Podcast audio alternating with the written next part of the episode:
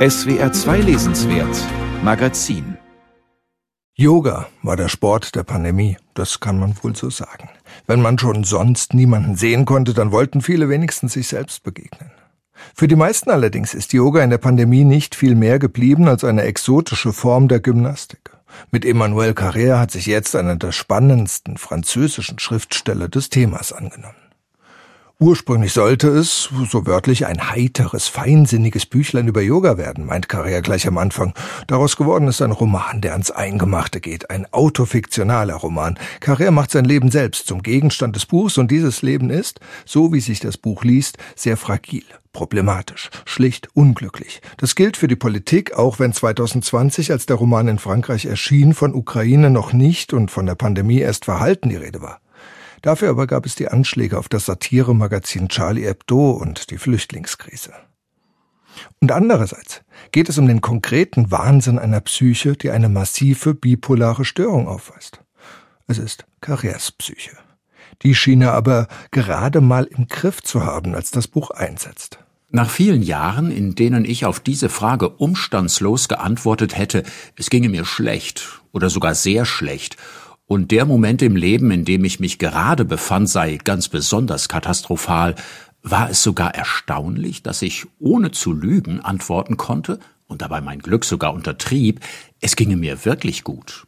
Ich hätte in letzter Zeit keine depressiven Phasen mehr gehabt, hätte weder Beziehungs- noch Familienprobleme und auch keine beruflichen oder finanziellen, und mein einziges echtes Problem, das sicher eines ist, aber doch ein Luxusproblem, sei ein anstrengendes, despotisches Ego, dessen Einfluss ich eindämmen wolle, und genau dafür sei Meditation schließlich da. Ein langer Satz, um zu sagen, es geht mir vergleichsweise gut. Dynamisch, verschachtelt, typisch für dieses Buch. Zuerst beschreibt Carrère ganz banal einen Besuch in einem Yogaseminar auf dem Land in La Roche-Migène, zwei Autostunden südlich von Paris. Es ist ein besonders strenges Zentrum. Carrère nennt das Vipassana-Yoga, das hier praktiziert wird, das Kampftraining des Yogas. Das Kapitel dazu ist mit Nordkorea überschrieben. Zehn Tage, zehn Stunden am Tag, Schweigen, Einsamkeit, natürlich keinerlei digitale Geräte.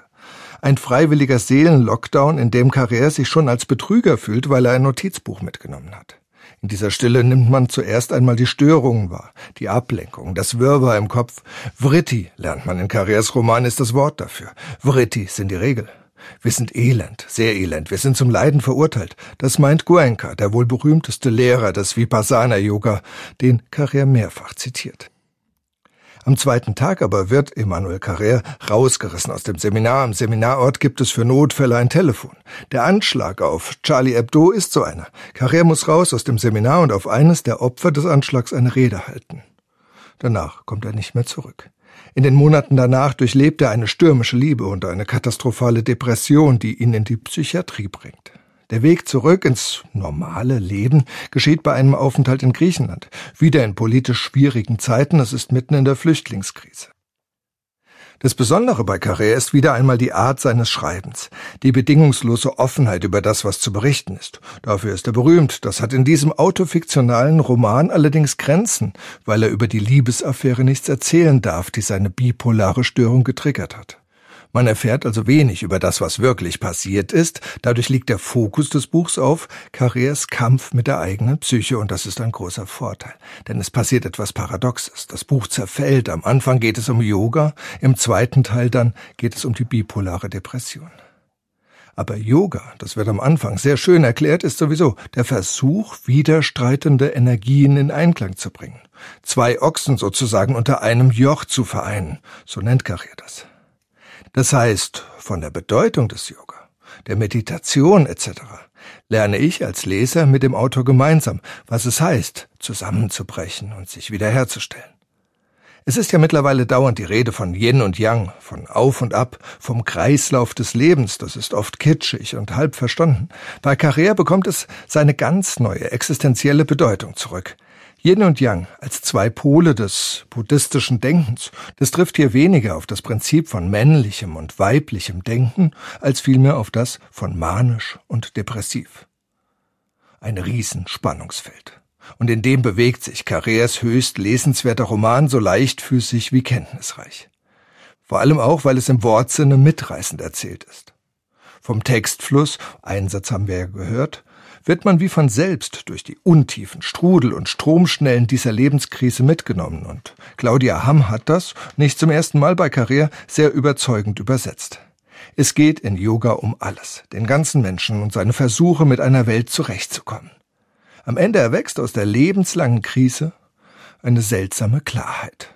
Meditation ist zu pinkeln, wenn man pinkelt und zu scheißen, wenn man scheißt. Da das auch mehr oder weniger alles ist, was ich zurzeit tue, ohne das weiter ausführen zu wollen, denke ich manchmal amüsiert, dass ich nun endlich wirklich meditiere. Ich bin weder fröhlich noch traurig. Ich werfe den guten alten Hunden ihre Stöckchen hin. Das Stöckchen der Selbstgefälligkeit, das Stöckchen des Selbsthasses, das Stöckchen der verpassten Chance und des bitteren Geschmacks der verpassten Chance. Und es ist ziemlich überraschend, aber Tatsache ist, ich fühle mich fast wohl. Es gibt von Wilhelm Busch das schöne Gedicht, wenn einer, der mit Mühe kaum geklettert ist auf einen Baum, schon meint, dass er ein Vogel wäre, so irrt sich der. Man sieht dazu bei Busch einen mühsam kletternden Frosch, der vom Ast fällt und leblos am Boden liegt. So ist Carrers Buch. Es erzählt vom Autor als einem, der ewig wieder aufsteht und sich immer wieder mühsam aus der Niederlage herausarbeitet. Man könnte auch sagen, in Yoga begegnet man Sisyphos.